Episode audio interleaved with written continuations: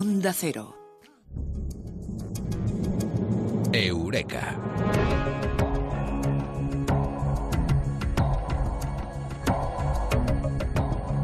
Con Mado Martínez, eh, lo que la ciencia curiosísimo está descubriendo sobre algunas eh, cosas. eh, nos lo cuenta aquí en Eureka. Mado, muy buenas, ¿qué tal? Buenas noches, muy bien. Lo que se está descubriendo sobre el poder del olor. Un olor en concreto, además. El olor de tu pareja, además, muy en concreto. Yo creo que el tema de los olores es súper especial, ¿no? Mira Proust, que llega un día y huele una magdalena y de eso hace seis tomos de literatura, ¿no? De lo que produce esa sensación.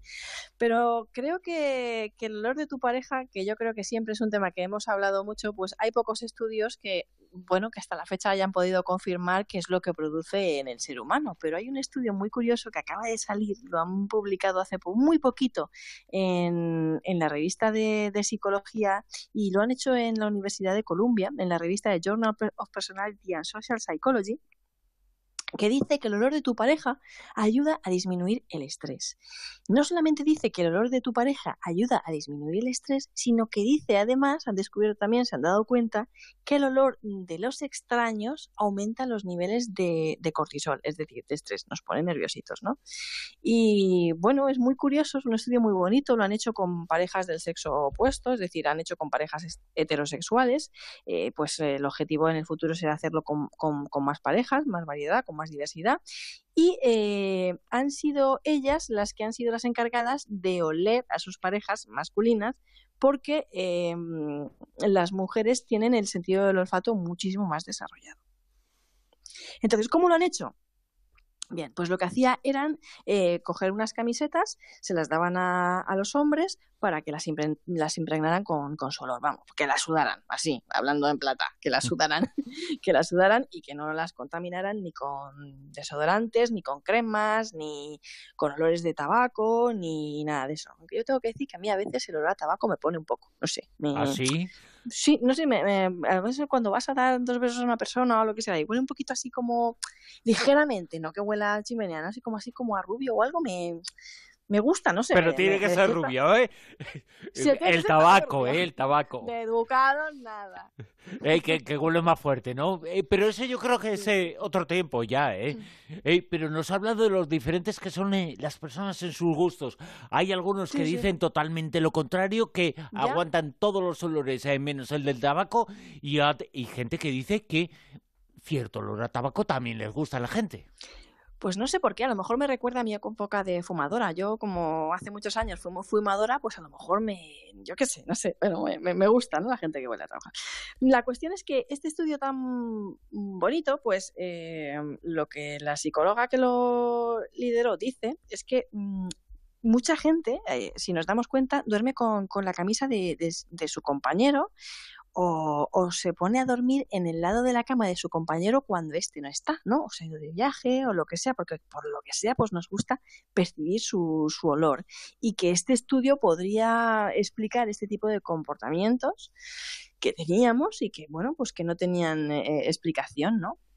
Lo que dice también esta psicóloga es que este descubrimiento es un poderoso hallazgo, una poderosa herramienta para ayudar a reducir el estrés en las personas, porque fíjate, ¿no? Yo creo que, que además este tema del olor ya va más allá del olor de tu pareja o del olor corporal, ¿no? Incluso del género, que lo han hecho con, con parejas heterosexuales. Yo creo que, que, va de olores familiares ya, incluso, ¿no? De- del perfume de tu pareja, ¿no? De, de- cómo huele tu pareja, de qué, qué perfume gasta o del, del, de cómo olía la casa de tu abuela o la cocina de tu abuela. Creo que eso despierta en nosotros una serie de sentimientos y que realmente puede llegar a relajarnos y, a bajar esos niveles de, estrés. Me imagino que harán muchísimos más estudios relacionados con el tema del olor, que me parece súper bonito. Y bueno, eh, te puedes parar a pensar si esto tiene que ver con el, efecto placebo. Y la respuesta es, pues sí y pues no. y te voy a decir por qué. En el método que utilizaron en este experimento, la camiseta era nueva, es decir, no era una camiseta que las mujeres reconocían, Y em, lo que se le hizo a estas mujeres es que eh, reconocieran el olor, pero no decir mm, esta es de mi marido, de mi pareja, eso no es, sino simplemente que la olieran, ¿no? Ellas estaban monitorizadas, les hacían una serie de pruebas, entre otras una muestra de saliva, para eso, para medir los niveles de cortisol, y ellas no sabían si esa camisa era de su pareja o no era de su pareja, ni de quién era. Entonces percibían, eh, simplemente mm, aspiraban. Y si era y si era de su pareja, sin ellas saberlo, sin ellas saberlo, esto es muy importante, disminuía el nivel de estrés, disminuía el cortisol. Y si no era de su pareja, sin ellas saberlo, tampoco aumentaba, es decir, se ponían mm, nerviosas. La el cortisol es esa hormona de defensa o huida, ¿no? De, de, prepararte ante el peligro y por cualquier motivo, ¿no? Inconsciente, ellas, sin saber que no era de su pareja, que era de un extraño, se ponían nerviosas. Lo que pasa es que si les decías que era de su pareja, y efectivamente era de su pareja, y lo sabían, el efecto era muchísimo más poderoso y se relajaban mucho más. Por eso te decía que tiene que ver con el efecto placebo, sí y no. Es decir, porque sin saberlo ya les relajaba, ¿no? Fíjate tú qué bueno, Bruno. O sea que, esta investigación es un poco ciega, demuestra que todavía tienen más eh, fuerza, sabiendo que es eh, de tu pareja, pero el olor de por sí, eh, científicamente hablando, se puede medir. y porque es un sentido lo que nos entra por el olfato, pero eh, tiene una fuerza, una fuerza física, una fuerza real que puede ser incluso aumentada cuando sabemos de quién viene ese olor.